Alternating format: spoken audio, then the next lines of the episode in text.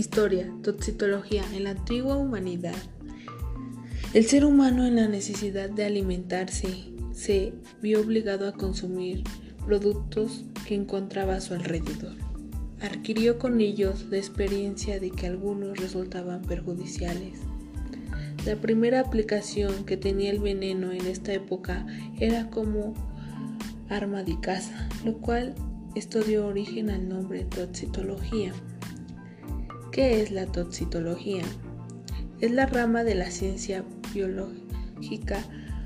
Pasó por sucesivas etapas del imperialismo y de la magia antes de llegar a ser posesivamente científico. La palabra toxitología procede de términos tóxicos. Uno de sus orígenes tiene su primero que facilita la naturaleza como medio de defensa para actos criminales y poner fin a su propia vida. ¿Qué es el veneno? Son sustancias químicas con las mismas características que los tóxicos, pero de origen vegetal.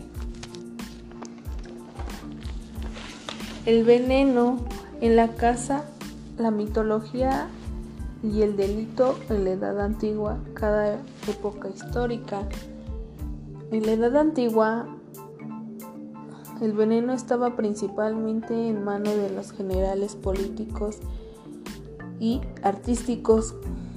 Aún había plebeyos que se defendían de forma profesional con el envenenamiento. Esto pasó en la Edad Antigua y en la Edad Media se utilizaba de casi de la misma manera. Ya que ésta se presentaba en un orden cronológico con la toxitología ocurridos a un nivel mundial y en Cuba.